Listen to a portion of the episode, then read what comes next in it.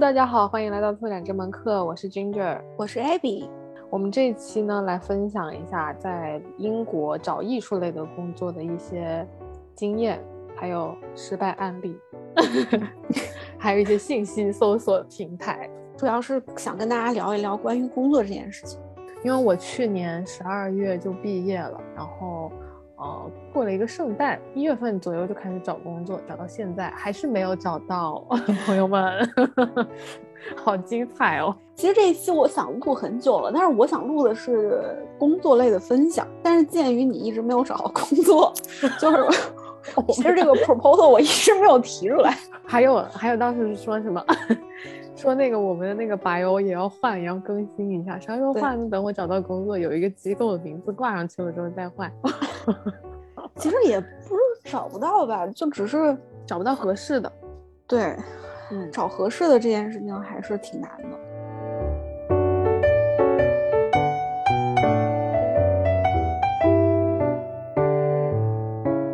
就我们可以先给一些。不是，或者是没有对这个行业有那么清楚的了解的听众朋友们一个大概的一个介绍吧。就是，嗯，艺术这个行业到底是怎么区分的？那画廊呢，其实是作为艺术一级市场的存在，因为它承担着一部分去销售艺术作品的功能，所以它跟美术馆最大的一个区别就在于它是市场性的，它是盈利性的。是的。但是所有的公立的美术馆，不管是国内国内现在美术馆，其实也大部分也都是非盈利性质的吧。然后英国这边呢，只要是你是公共性的这种美术馆，它都是非盈利的。不管是 Tate 也好啊，什么 Barbican 啊、Whitechapel 啊、Hayward 啊，所有他们都不盈利。没有办法，因你拿着这些呃 funding 啊、public funding 的这种公共的投资，你是没有办法盈利的。然后，所以这个就是机构和。呃，画廊之间的这种最大的区别，你要不要讨论这个关于这个作品本身的一个市场价值？那拍卖行呢？拍卖行就是另外一回事了。拍卖行其实我们不能，就至少对于我们来说，我们并不觉得那是艺术，因为它就是一个艺术的二级市场的一个事情。对，它更多的金融，就我们并不会把拍卖行这个东西我也不太了解，反正就是我也觉得是有关金融。对，它跟艺术就没什么关系。虽然有时候我们也会说画廊很多时候跟艺术也没什么太大关系，但是它我觉得不是没有关系吧，是观众的，就是用户群体不一样而已。嗯，是画廊肯定也是有的，就像啊，白灵昨天说她去看的那个三妹，嗯，他们就有，我感觉还不听起来还不错啊，嗯，就感觉他们做的那个展览是真的有花心思，有有做研究。然后他们还有 reading list，就还挺挺好的，我还挺想去看的。就是也会有一些画廊，它其实可能画廊主本身作为一个有一些公共意识或者是这种公共责任在身上的画廊主，可能会希望通过这样的一种经济的行为，然后带动一些，或者带动一下这个行业，就是这件事情它往更好的一个方向去发展，但是。嗯，总的来说，你就像我们不管是去看 Freeze 也好，或者是去看 Art Basel，就这种大型的艺术博览会，哦，博览会，它其实就是一个卖场，你很难说这个东西它是跟我们说的这种一个展览，它是一种正相关的一个关系，因为当艺术品被置于这样子的一个空间里面的时候，它。多了一些，就是被别人去议价，或者是这种物品性的感觉会稍微高一点。嗯，但是我对我觉得这也是存在即合理，就也是合理的，是合理。我们这个平台不会往这个方向发展而已，我们不不没兴趣。对。而且现在我知道的也也有挺多，就是介于可能规模上会比较像一个画廊，但是做的事情又像一个机构。哎，这个就说到另外一个事儿了。这个这个是 charity 吧？空间啊，对，这是 charity 或者什么艺术 organization 之类的。一般这种其实英国也很多啊，就什么 Gaswork 啊，什么就这种就特别多，这种艺术家独立运营艺术空间。是的，这个也是另外一种。他们首先第一个，他们不是以经营为目的，不是去销售，但是他们就可能一些艺术家，嗯，攒在一起，然后大家一起去共同运营这样的一个空间，一起做一个展览。然后他们的资金主要来源，嗯，其实跟大型的这种机构像 Tate，他们其实来源是一样的，都是靠这些公共的投资。然后还有一些 fundraiser，就他们也会有非常非常多的这些投资人过来，嗯，去帮他们做投资。但是他们本身做的事情也是非盈利性质，但是规模就相比于那些大型的机构，那就小的太多了。就画廊的大小，但是做的是呃机构的事情。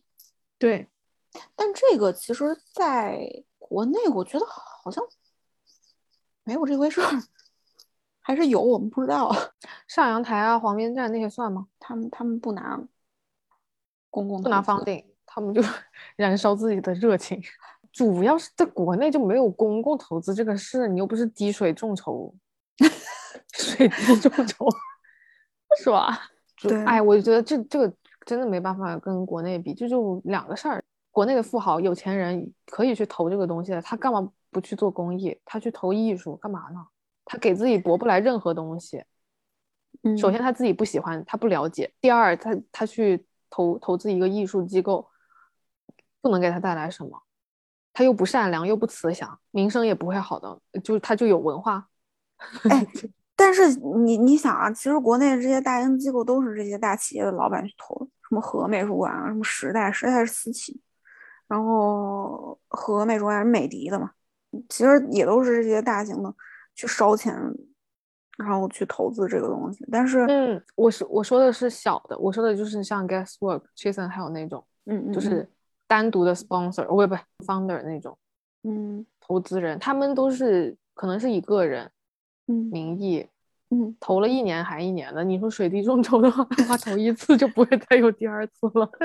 水滴众筹，你换个肾，你总不能换换四五次是吧？所以其实按照这么说来，我们。会觉得在英国对于艺术行业就业的这个事情，就这个市场看起来好像会比国内要好一些，机会多，对，机会多一点，嗯嗯，对的。但越说我越越瞧不起自己，机会多成这样，大家都特好，环境特好，我找不上工作。不是，但是你说这个机会多，只是我是说相比于国内的机会可能会多一点，但是可能性多一点。但并不是说实际的这个职位放出来的这个职位就多，你去看，就实际那些大机构里面，他他嗯，工作人员也能有多少？然后当然挺多了，但是就这种小的机构，他们的正职的这些员工能有多少？对，是这样子的，而且基本上就分三种嘛，大机构就像你说的，是雷打不动就在那儿了。除非你你是应聘那个保安队或者是前台卖票的那个就换的特快，是的，是的。然后画廊，画廊就就是亲朋好友 拉上了就走，是吧？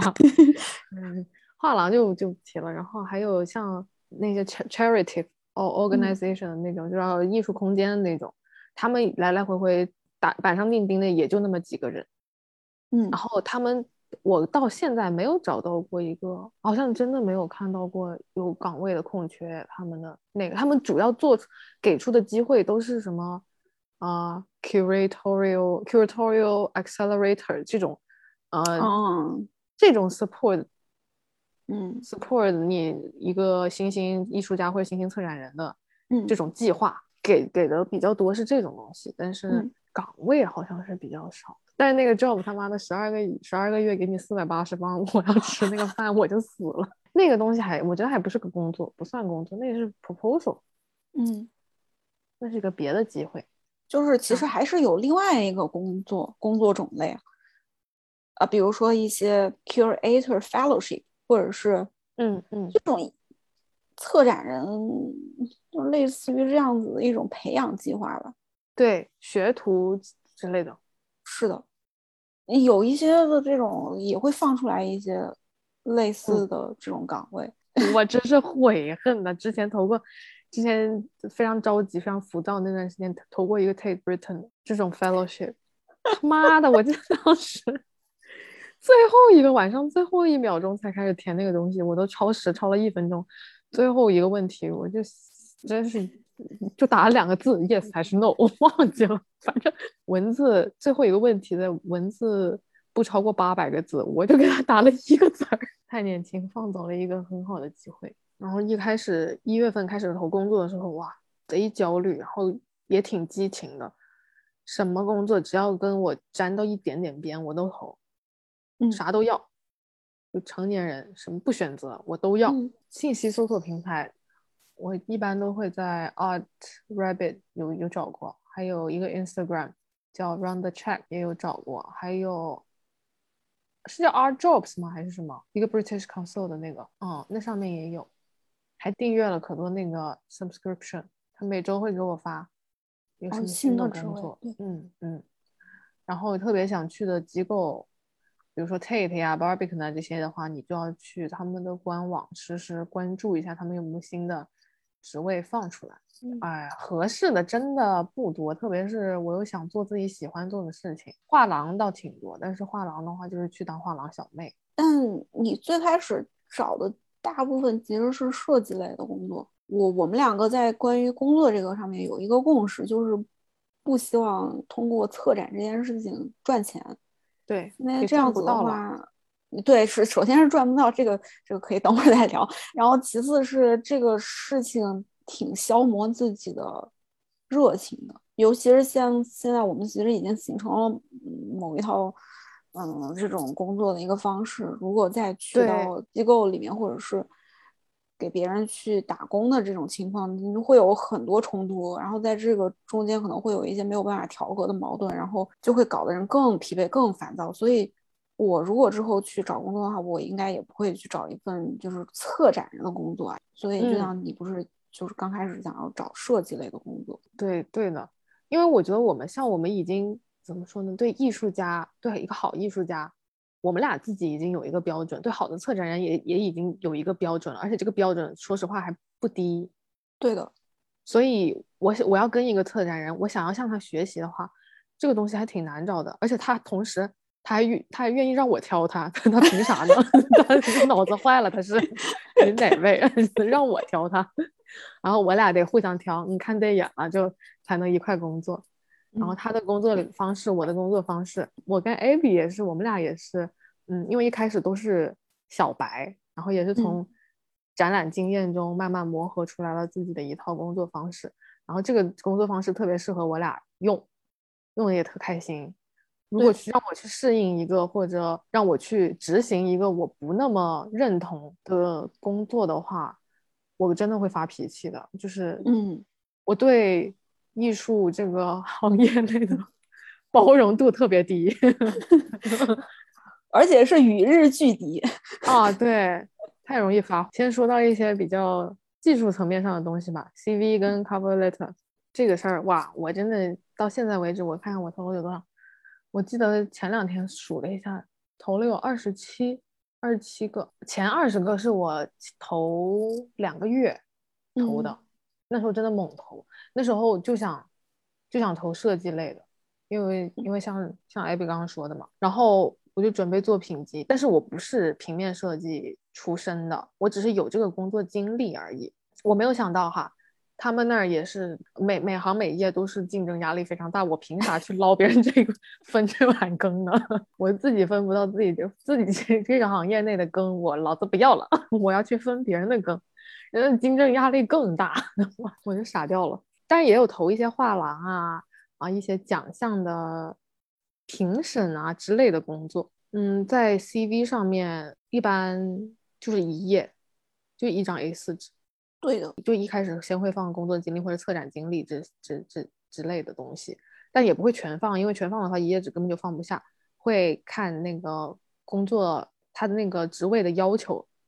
找一些我相关的经历放上去，然后还放我的教育背景，还有我的 IT 技能，一般就是这三个东西。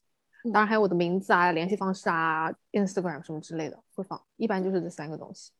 其实也会分的比较细啊，因为如果你如如果是投一个研究性的这种职位的话，那你可能你要有你的 research 这一栏，嗯，曾经做的这些 research 项目，然后或者是如果是展览的话，那可能就是比较侧重于你自己的策展经验，就还是看具体这个投的这个职位。那如果是设计的话，那你就是做过多少个设计类的项目。然后其实还有一些事情，就比如说我们学校是比较特殊的，我们学校那上课其实是做 workshop 嘛，这些 workshop 都是我们自己去组织的，所以这其实算是我们的教育经验的一部分。这个其实也是可以放的，就是你实际上你再去好好的去做这个 CV，做你的这个简历的时候，你能写的比实际上实际上你觉得你有的可能还会多一些。对，而且也不一定要按照编年史去编，就是我最近干了啥，然后然后再往前干了啥，再再往前干了啥。对的，对，可以按种类来分。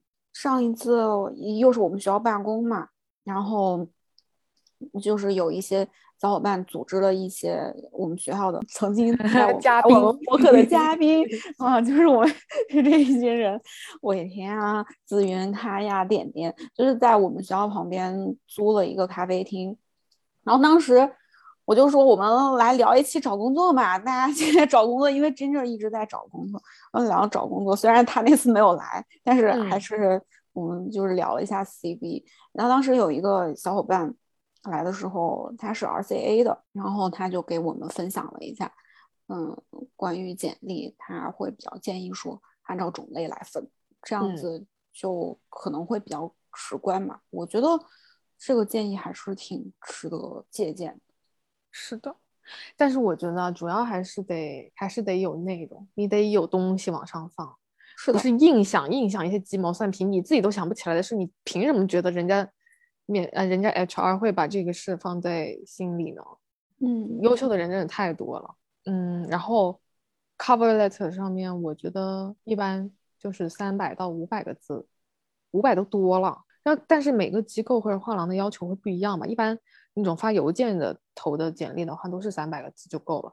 然后一般我会写第一段，就是简单介绍一下自己为啥会想要去他那个机构或者去那个画廊。的这个职位简单说一下，然后第二段我会简单说一下我的相关经历，就具体我可能就会只挑一两个来说相关经历的什么东西非常符合他他要求的这个职业的哪哪一方面。最后一段会大概就吹就吹一下，吹一下我好棒，吹一下你好棒，咱俩好合适，就这样。但是我都不知道我在分享个什么劲儿，我也没找到工作。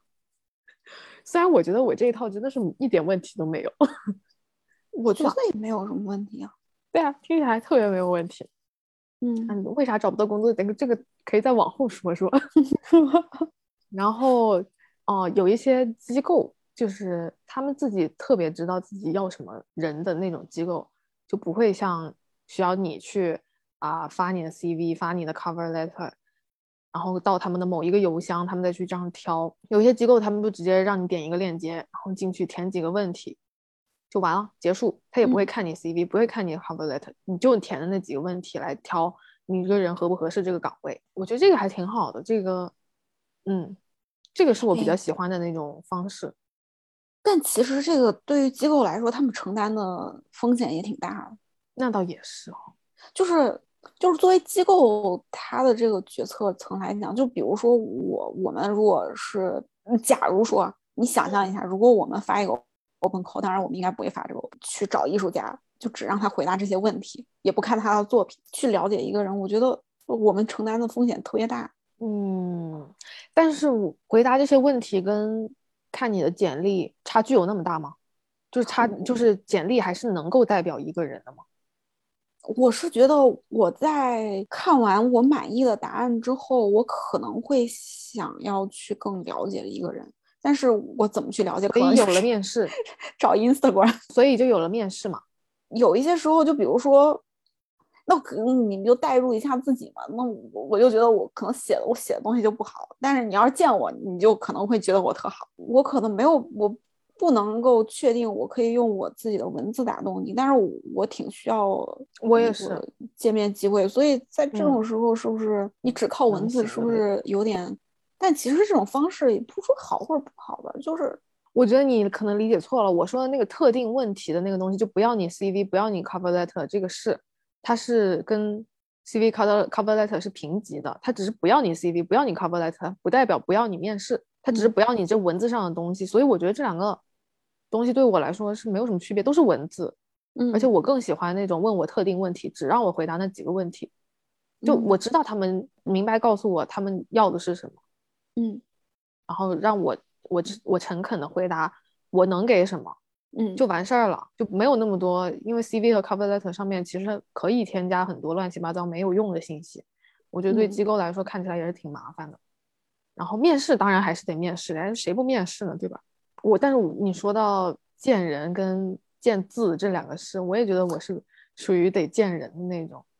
其实大部分艺术画，我不说不能说机构啊，画廊、画廊类别的工作，都是我问过那些能找找到的画廊工作的啊，前台啊那些什么乱七八糟那些职业的朋友们，他们都是有在那个画廊跟那个画廊主合作过，或者在那个画廊帮过忙，嗯嗯，有过实习经验，嗯，然后。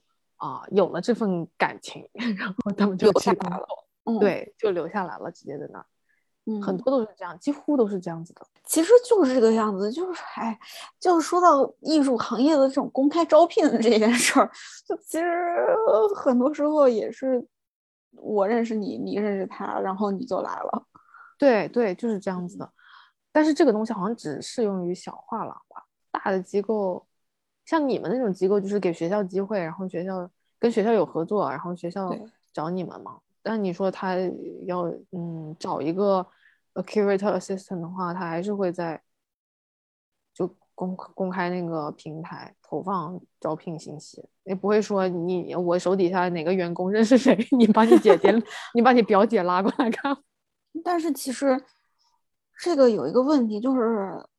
大机构的人员流动性其实是很低的，嗯，你像 Tate 啊，Barbie 我不是不知道，但是至少 Tate 这边的人员流动性，我觉得那真是低的很呢。Curator 在这边一待什么六年往上，现在认识最少的也都待了六年了，就就感觉已经 在这工作了一辈子了，而且也可能也不打算走吧，不想走。是的，所以他们在挑人的时候，我觉得就是这种大机构。什么 The Design Museum、Barbican 啊，Tate Tate 我没有我没有见到过这个行这个职位空缺，是吧？因为没有 Barbican 也没有，Barbican 也没有。我在 The Design Museum 有看到过，我不知道他们怎么选的，但是我觉得啊，如果我是个机构的话，我也不会，我也不太会选择外国人。就像你说的，这个这个岗位，它这个职业，它就流动性很低很低。我我要你来了，就是让你一辈子扎根在这儿。我要一个老外，他要走了咋办啊？但不是哦，他在面试的时候，你记得 Tate 的那个一定会要你回答的那个 diversity 这件事情吗？就是他们要这个东西的，他们他们只回回答是一回事儿，他 问这个问题是一回事儿，他真的 diversity 但是还行吧，我们办公室还是有压抑的。不知道，因为我觉得我要是突然给我换个搭档，我也不爽啊。嗯。是啊，对，就是这种感觉，我感觉是能够感同身受的，就是能理解的。但是像在什么小的画廊，这个人员流动性那就大了，隔两个月你你就能看到一批新的人物，也也没有那么夸张了，但是就是流动性挺大的，相比于大型机构。而且小的画廊特别多，就是嗯在那边工作的，然后我就拉我朋友再来这里工作，朋友再拉朋友，哇，一圈子人全在这个画廊工作。其实，在画廊工作对我来说，跟在咖啡厅打工没什么区别。刷墙，然后看店，看看那个电路，哪扇门坏了就联系那个维修工来修哪儿。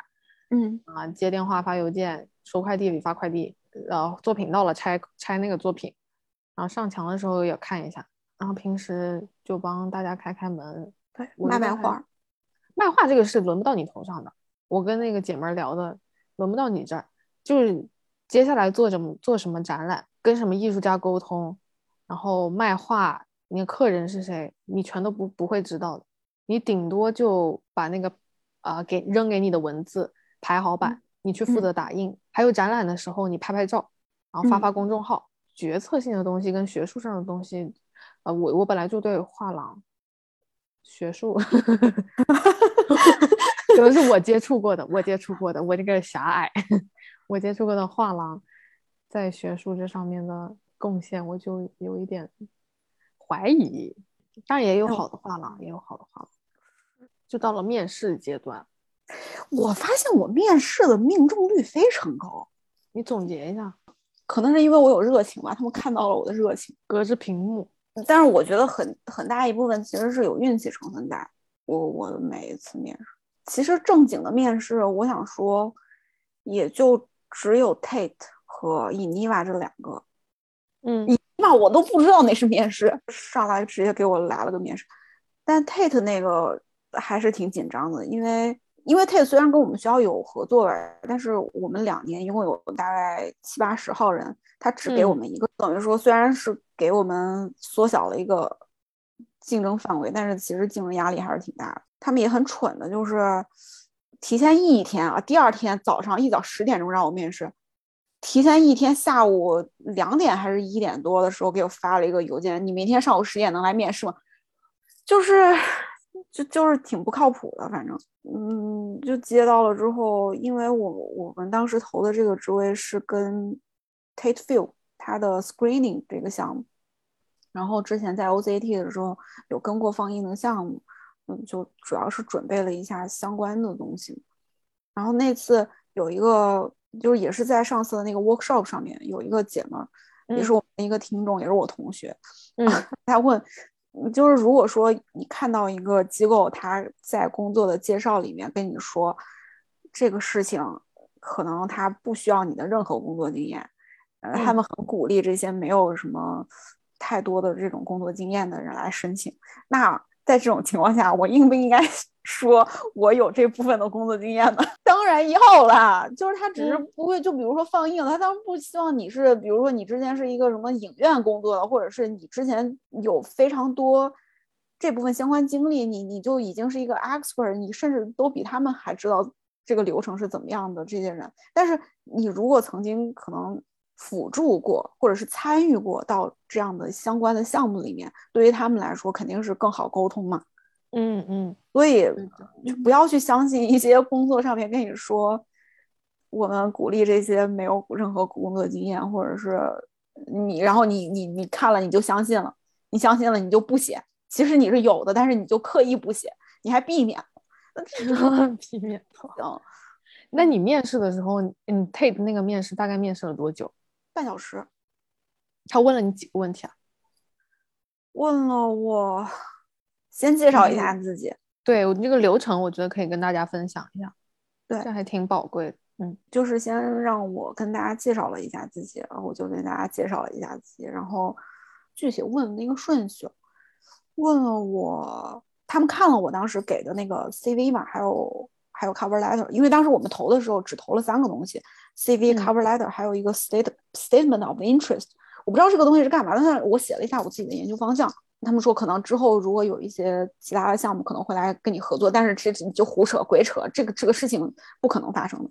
然后就这三个东西，然后他们就看我之前我在 cover letter 里面特意的去强调了一下我之前跟过放映项目，然后他们就问了一下我之前这个放映项目具体是干嘛的，然后我就说那我当时是在嗯。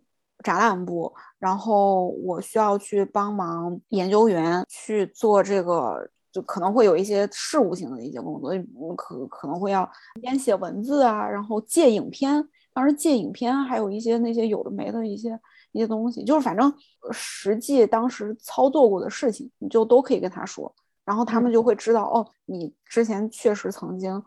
参与到过这样的一个项目来，你你知道这个东西是干嘛的，而且你也有合作过一些就是影像类的艺术家，而且是他们完全不熟悉的，因为我在国内嘛。我说的那些艺术家们听没听过。然后呢，他们后来就问说，我有没有什么最近有没有看到喜欢的相关的展览，就是影像类的一些展览。嗯。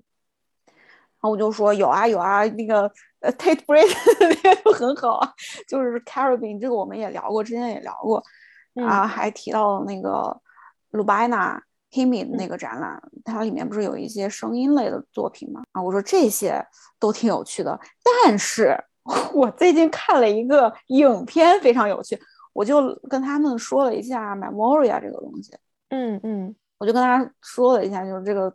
影片对我启发有多大，因为我说的东西其实都是之前我们录播课录过的东西。然后跟他们说，他他就当时我就看到了对面屏幕里面露出了两张笑脸。然后在我回答完这个问题之后，那个我们那个大策展人就说，我们两个非常非常喜欢阿比查旺，我们非常高兴听到了你的回答，是你提到了这个影片，它并不只是就是。就是说，你别人问你展览，你不一定非得跟人说展览，就是你其实可以去联系很多其他的有的没的东西。然后我说，我其实对声音这个事情本身也还挺感兴趣的。首先，我做播客，然后现在之前什么合作的这些艺术家里面也有一些影像类的艺术家，然后我们也希望可以从声音这个角度去更多的考虑一些事情吧，或者是在之后的展览里面。用到更多的声音作为媒介，然后他们主要是正好他们马上有一个关于声音的一个活动，这又说到他们的点子上了。其实这件事情不是我提前准备的，但是就是还挺凑巧的，嗯，所以我觉得我这个回答他们还挺满意的。然后他们好像问了一些研究方向。就我对什么东西感兴趣，然后我就说了一下我们之前做的这个展览，然后我说了一下做播客，然后还有呃在参与葫芦关于这些 archive，然后我就说了一下我之前在 AA 的时候，我觉得做研究这事儿特别有趣。我转行，我本身这个背景他们也觉得挺有趣的，我就说我希望可以通过这个机会。嗯，让我更了解一下英国的机构。我说我在中国的机构待过，然后在研究的嗯机构也待过。但是我来了英国，虽然不是特别长时间，但是我还是我希望有一个机会可以让我更了解在这边 Western culture 的 institution 是怎么样运作。嗯嗯，首先你回答你要回答你能给他带来什么？就首先他们的这些要求，他们这工作技能我都有。那他们能给我带来什么呢？我也是有想从他们那儿学的东西的。还问了一些可能也是零零碎碎的一些问题吧，我记不太清楚。但是最后我也问了 diversity 的这件事情，diversity 你怎么看呀？然后我说，那你觉得我怎么看呢？我我我天天搞的这些事情，这不就是 diversity 的事情吗？然后我们的不管是我们展览的受众群也好，我们博客的受众群也好，大家的这种面向也好，其实都是一个在去线下这当下这个世界，然后那些没有被听到的声音有一个表达的平台，或者是。有这样的一个环境，所以我当时是对这件事情非常的 support。你就通过我之前跟你描述的我在做的这些事情，你应该也能感觉得到。然后。然后后面就说啊，那你对我们还有什么问题吗？哦，有啊有啊有啊！我之前做了一下功课，就是他们说那个 Tate Film 的网站已经一年没有更新了。然后他们什么啊 Facebook 什么就是更新的也不是很频繁，他们每个月都会有放映嘛。这不是好来活了。然后我过去之后就开始去帮 他们更新网页。但是更新网页这件事情不是我自己做，我们就是要去发这个 website request，然后让他们去更新，这就是一个流程。还挺好的，这就是一个成功的面试。哎，也不也不咋说呢，我觉得面试都就是大概就是这个样子的。对，其实面试的过程，除了像面试 tape 这样的机构啊，嗯嗯，怎么怎么着你都想进去。要是面试一个之前也不知道名字，在在你收到面试邀请之前，你都不知道他是个啥画廊。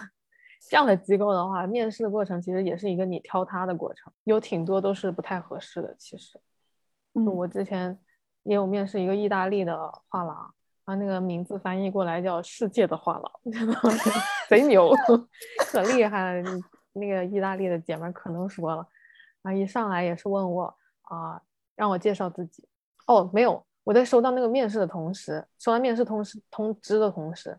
下面就有写呃几个模拟的问题，我看那几个问题我就炸了，我就我就不是很想去了。他问我，呃，你要准备一下你最喜欢的艺术家是谁，你最喜欢的 art movement 是哪一个，然后还有一些零零碎碎的问题，我我不太记得了。最后一个戳到我炸点的就是你要告诉我你要如何服务客人一杯水，我就觉得老娘他妈的。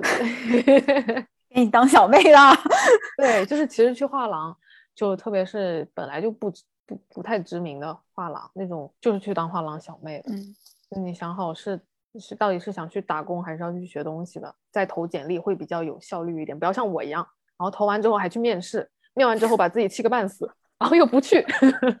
我跟那个姐妹聊也是，也是因为我看到这个问题，其实我就不我就肯定不会去了。她如果把我当一个上水用的服务员的话，嗯，那我不可能去的了。对啊，但是我还是想跟他聊一下。嗯，当时还还跟 Abby 准备了一大堆灵魂拷问的问题，就问那个画廊主，但是他太能聊了，然后时间又有限，就没有问完。而且他特聪明，非常圆滑，所以就把很多很犀利的问题都转变为 pitch 自己品牌的方法。嗯嗯，转过来，对，就就打太极打过去了。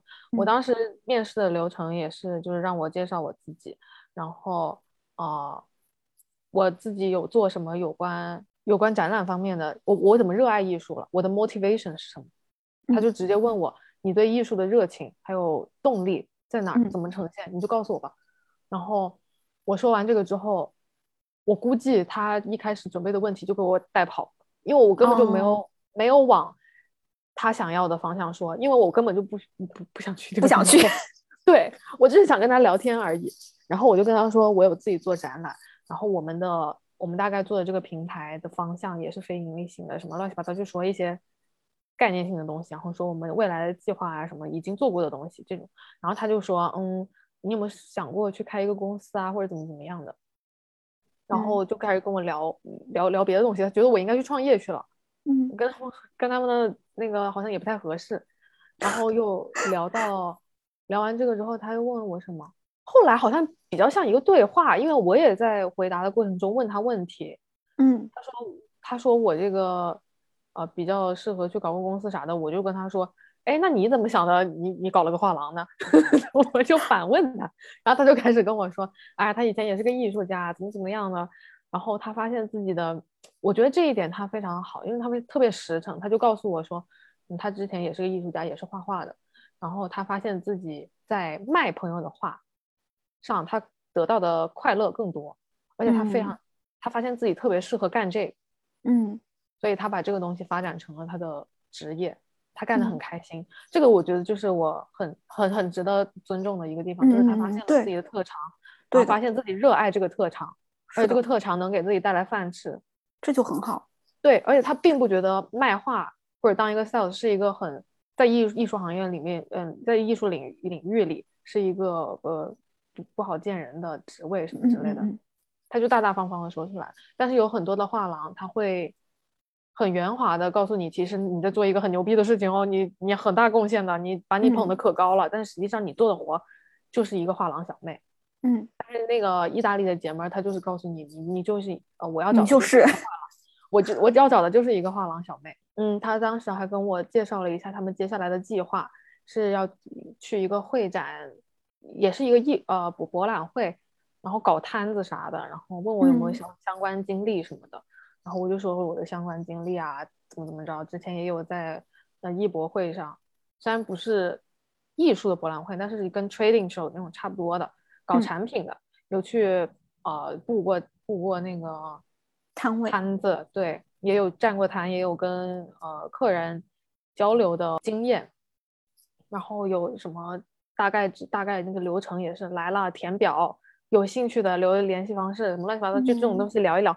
主要是我问他的问题也挺多的，我还看了一下他的官网的那个介绍，他说他是一个平衡学术性，因为他自己标榜自己以前是个艺术家，艺术家出身，所以他就说自己会平衡艺术跟商业，学术跟商业这两个东西，在他的那个在他挑的作品里还有怎么怎么样的。然后我就问他了关于这个东西的事。然后他就说，他特别圆滑，他就说，你输出的东西，不管是学术性的也好，还是作品也好，都是要面对大众的，你都是要沟通出去的。而然而，商业商品它就是一个沟通的方式。嗯，说的也没错了，但是就是不是我想问的嘛。还有他跟我说，接下来的发展是想要找一个对 NFT 方面很感兴趣的人。做数字啊，什么乱七八糟数字艺术啊，这还有 digital art 之类的东西。然后他说了，还会有二面和三面，然后最终再决定怎么怎么样，然后再跟我联系之类的。这个面试结束了之后，他给我发了个二面，我就没去了，因为我觉得也聊得透透了，我也不想再知道什么了。嗯，我就没回他了。这个是一个失败的案例。还有一个就是比较更气人，还有一个就是本来就不不不说是谁了，这个这这个画廊就是那种啊找朋友问你有没有认识的谁谁谁在做什么什么方面的工作的。一开始他们想找的是翻译，嗯，就是找文字上面的翻译的工作。然后他又找到了我朋友，然后我朋友又找到我，他知道我在找工作，他就问我说需不需要，我说行啊，了解一下。越聊越离谱哈，离谱的不行。然后我就觉得，而且主要是那个环境我真的不喜欢，就是跟一一大帮子艺术家老师，长得又像艺术家，说话又像艺术家，跟国内那个氛围没什么区别，还要跟个女助理的那种那个氛围，我就实在是太不行了。所以我就就是想过去看一下他那个空间，然后跟他聊一聊而已。没想到变成了个面试。我一坐下来就让我介绍一下我自己，我说啊，我介绍自己行，就开始介绍，然后问他们那个空间，他们的研究方向就是偏向什么切入点啊、角度啊，啥也说不上来，也不知道自己在干嘛，就也没回答我这个东西，就回答了我啊，楼下那个展览，他们在准备的那个展览是有关什么的，反正就是聊不来吧。我本来也不感冒，就是想去聊一下，感觉他们也对我没什么兴趣。哦，后来去问了我国。还是问了 OCAT 的同事，说觉得我的写作能力怎么样？就是让人来翻译一个东西啊，哎呀，还到处问，自己一点判断能力没有。我还给他发了 writing sample，我想说你这发发发看看，他一点他判断不来，还问我同事说觉得我写的咋样？不合适，咱俩这不合适。对，别勉强，就是啊，就感觉。我找这个工作的心路历程还挺很很累人，真的太磨人了。就是你找着找着，就你可可能会对这个行业产生一些疑问，嗯，就是越来越大的疑问。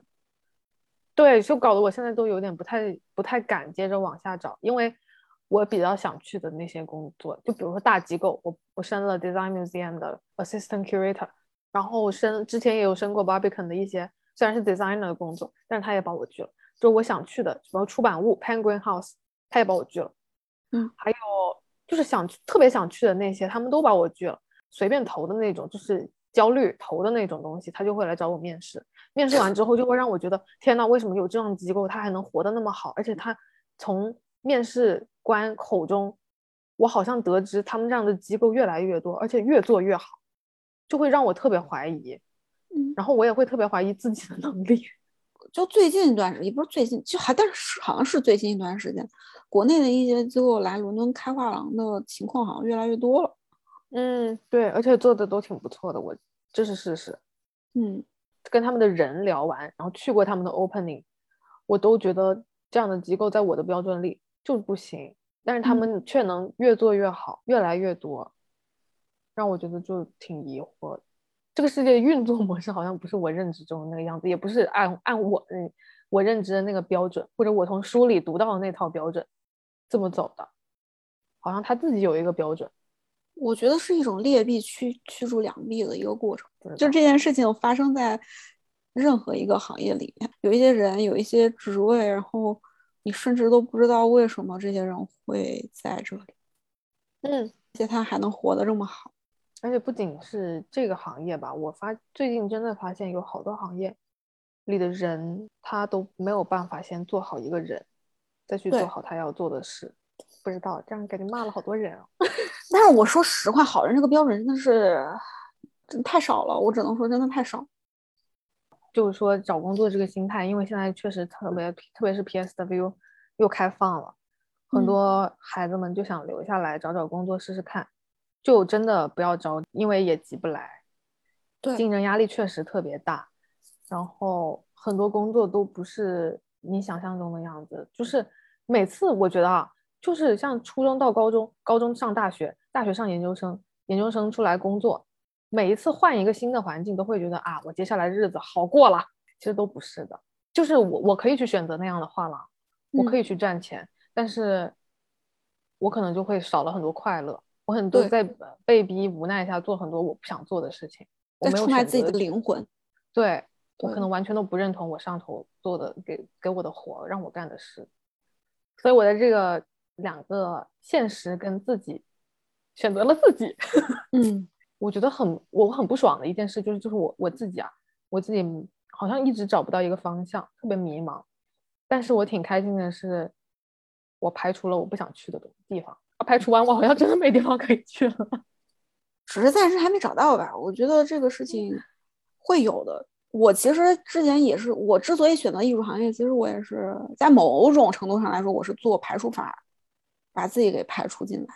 做的每一份工作，之前做的每一份工作都非常的不开心，我就不知道我人生的意义在哪里，所以我来了艺术这个行业。对，实习进来之后，我会发现我操，这跟我自己想的根本就不是两件事儿。当然，从某一些方面来说是好的，因为你遇到跟自己志同道合的人的概率大了很多。就比如说像现在我们这种状态，是我想要的。但是你又说这种外界的大环境。跟其他的行业，跟我之前所待过的这些行业有什么区别呢？没有区别，它还是这样。但是就是坚定的去做排除法，我觉得是一件挺好的事情，因为你知道有一些事情你不愿意去做。我其实，在转行的过程里面，我面临了挺大的困难的，因为在学术方面，然后各个方面。自己的能力又不是特别，就拔苗助长的让自己去强迫性的接受很多自己之前并不是特别了解的知识，但是又又要去接受，在这个过程里面，我也产生过想要去放弃的念头，但是会发现这事儿我放弃不了，我放弃不了我现在想做的这件事情，就是对于艺术这件事情，就我对于它我有一套，我形成了一套自己的标准，我什么是好的东西，什么是我希望让更多的人可以看到的东西。嗯，我去坚持它，我不想放弃这个东西，所以，我我我可能之后找工作也不会是一个什么策展人的工作吧，但是也是一件相关的，然后继续在做自己的展览的实践。我觉得我个人认为，还是不要勉强自己去一个自己不想去的地方，因为你在那做的不开心，首先你的身体真的会变差的。对的，因为心情真的会影响身体，而且人还会会变丑。这个是真的，因为之前在 OCT，我们有一个同事，他在那儿被这个机构压榨的，他做的实在不开心，又不自由。他有自己的抱负，有有自己想做的事情，他也想为这个机构好，但是不知道在干嘛，然后把他逼走。他觉得他受不了了，因为他在这边感觉自己身体都不好了，每天不开心的，身体都不好了，人都丑了。他之前也是从投行过来的，所以我觉得找一个自己喜欢的工作还是很重要的。不要着急，而且说到这个东西，我特别感谢我的父母，虽然他们永远都听不到这一期，真的，要不是他们给了我那么好的条件，让我不愁吃不愁穿的，还有的我在这挑自己的心情，按自己心情走，还还选人家面，还选人家画廊，还还挑。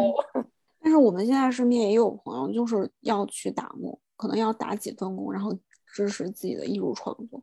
嗯，并不是说。嗯，如果说你是在餐厅打工，或者是你在任何一个地方打工，这件事情你就不如那些坐在办公室里面。